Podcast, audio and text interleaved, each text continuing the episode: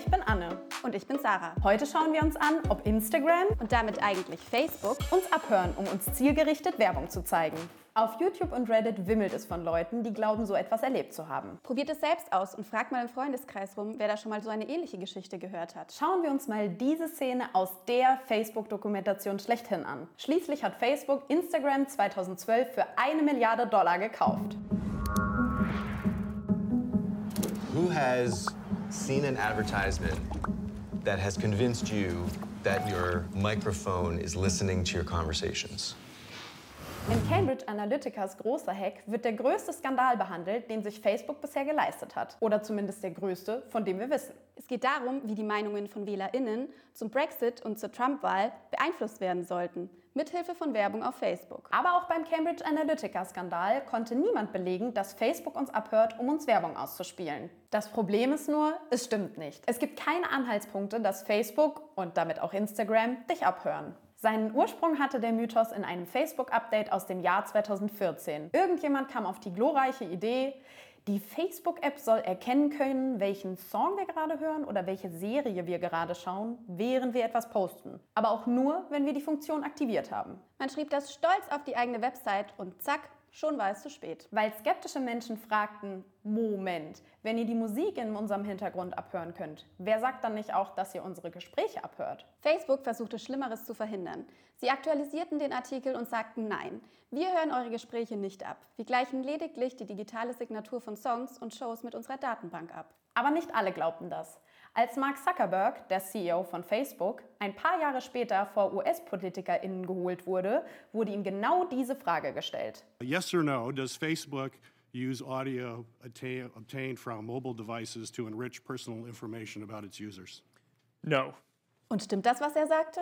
Wahrscheinlich ja, aber sagen wir es mal so. Er hat bei so einer Anhörung schon mal ordentlich geflunkert. Aber hey, wozu unser Vertrauen gewinnen, wenn sich damit eh kein Profit machen lässt? Aber zurück zum vermeintlichen Abhören. Der IT-Prof Hannes Federath von der Uni Hamburg sagte, technisch sei das vielleicht möglich, aber in seinen Untersuchungen hat er keinen Nachweis gefunden. Facebook müsste dazu ja zum Beispiel größere Datenmengen hochladen. Und das ließe sich problemlos messen. Und ihr ahnt es. Das konnte bisher keiner nachweisen. Gespräche abhören und per Hand auswerten, viel zu aufwendig. Mit unseren Likes und Kommentaren geben wir Instagram viel bessere Informationen, als wir das in Gesprächen mit Familie und Freunden überhaupt könnten. Sagen wir mal, deine enge Freundin sucht schon lange nach einem Rucksack und hinterlässt dabei die ganze Zeit Spuren im Netz. Sie sucht per Suchmaschine danach, liked einige Fotos, auf denen die Marke verlinkt ist, oder folgt sogar dem Account des Herstellers. Und weil du eine Bezugsperson bist, das weiß das soziale Netzwerk natürlich, spielt es die Werbung auch an dich aus. Die Option kann man als Unternehmen einstellen. Instagram sammelt auch sogenannte Metadaten.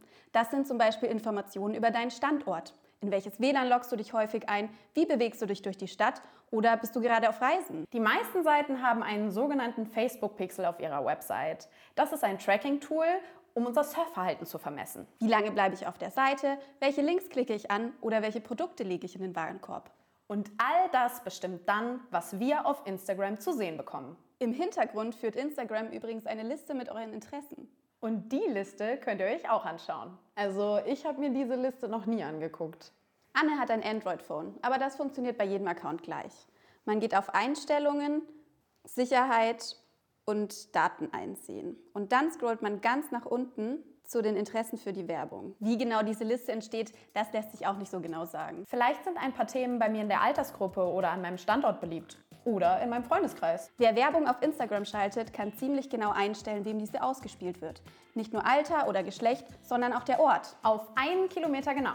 Außerdem kann man individuelle Interessen einstellen. Discounter, Luxusgüter, Renovierungsarbeiten. Ihr seht also, Instagram und Facebook müssen uns gar nicht abhören, um super viel über uns zu wissen. Oder unsere WhatsApp-Nachrichten durchlesen. Abhören ist jedenfalls wahnsinnig ineffizient. Weil sie dein Verhalten ultra präzise analysieren, wissen die Plattformen viel genauer, was du dir wünschst. Wenn du also das nächste Mal eine zielgenaue Werbung auf Instagram siehst und dir denkst, Mensch, das ist ganz schön gruselig, Dann ist das gruselig, aber nicht, weil du abgehört wirst. sondern weil Instagram dich mittlerweile so gut kennt, dass es genau vorhersagen kann, wie du dich verhalten wirst. Wie sieht's bei euch aus? Habt ihr sowas auch schon mal erlebt? Welche Werbung wird euch immer angezeigt? Und denkt ihr euch auch manchmal, Renovierungsarbeiten?